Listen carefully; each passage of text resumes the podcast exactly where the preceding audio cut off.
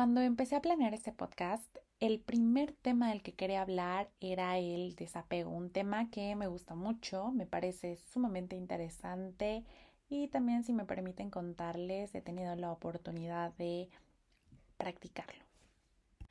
Además de que no soy experta en el tema, por supuesto que lo vamos a hablar más adelante. Sin embargo, no quiero platicar con ustedes con temas calendarizados, sino contarles el tema desde mi experiencia y también si lo estoy viviendo antes, recientemente o durante, eh, les estoy grabando los episodios.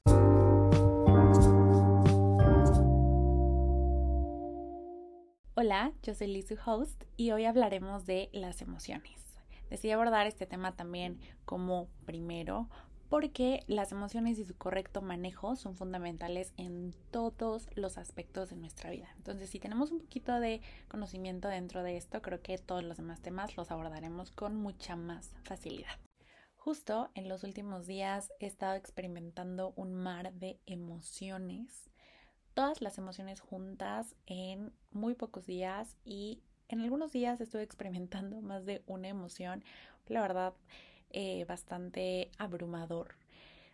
Y durante estos días, después de la tormenta, llega la calma y cuando llegó la calma entendí por qué es tan importante sentir, analizar, recibir y después aprender de las emociones negativas. Fueron tantas cosas, tantos eventos de distintos temas que al momento de que todo estaba un caos, no tuve tiempo de reflexionar, pero cuando todo pasó pude darme cuenta de varias cosas.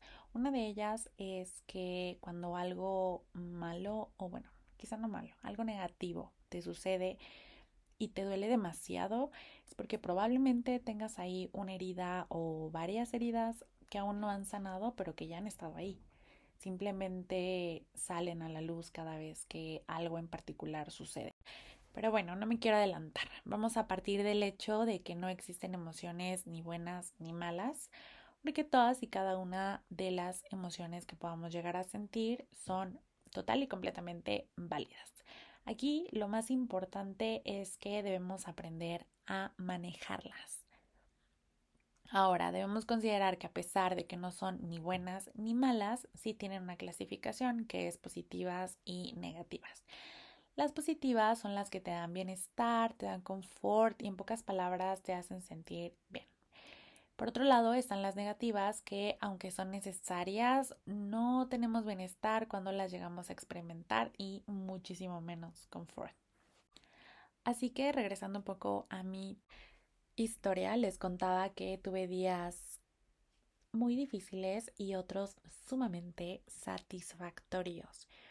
Incluso estos dos momentos se presentaron en un solo día y bueno, fue un mar de emociones. De repente una noticia pésima, luego otra mala, luego otra buena y luego otra peor. Entonces, fueron demasiadas cosas. Sin embargo, creo que fue muy bueno que estas se presentaran de forma tan cercana porque me dio un poco de espacio para poder analizarlas un poco mejor y bueno, como les comentaba al inicio, cuando todo esto pasó, cuando todo estuvo mucho más tranquilo, tuve la oportunidad de ver el contraste real entre una y otra. Las noticias buenas no solamente fueron bonitas, no solamente me sentí un poco feliz, la verdad es que entre tanto caos, esas noticias buenas fueron un pedacito de gloria, sin exagerar. Todas estas emociones negativas como tristeza, dolor, culpa, vergüenza, enojo, etcétera, son las emociones que más incomodan y son justo las emociones que nos dan las lecciones y finalmente a través de ellas nos convertimos en las personas que somos. Como en la película de, de Pixar, la de Inside Out o Intensamente, donde tristeza se va y las demás emociones pierden un poco el sentido y también pierden un poco el control. Entonces, estas emociones negativas no es que sean malas, simplemente son incómodas y de ahí es de donde debemos sacar las lecciones y también un poco el reconocimiento de las otras emociones, pero mediante estas. De verdad, de verdad son sumamente importantes y no deberíamos evitarlas o rechazarlas. Hay muchos eventos que llegan a suceder a lo largo de nuestra vida que no podemos controlar aunque queramos. Puede ser una ruptura amorosa, resultados médicos, la pérdida de alguien, la pérdida de algo. Sin en cambio, lo único que sí podemos controlar es el manejo de las emociones y el proceso que vamos a tomar para superar o para procesar esto que nos está pasando. Definitivamente no es fácil, lleva tiempo de análisis interno, lleva tiempo de aprendizajes, de ensayo-error, pero vale totalmente la pena.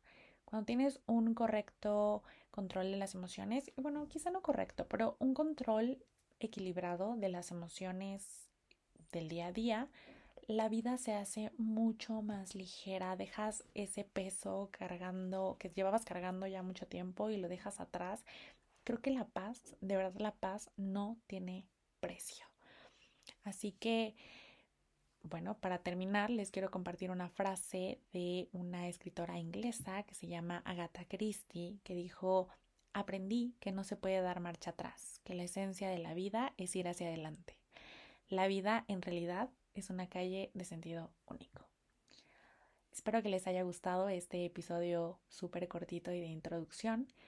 Les mando un abrazo y nos escuchamos la próxima semana. Muchísimas, muchísimas gracias por estar aquí. Bye.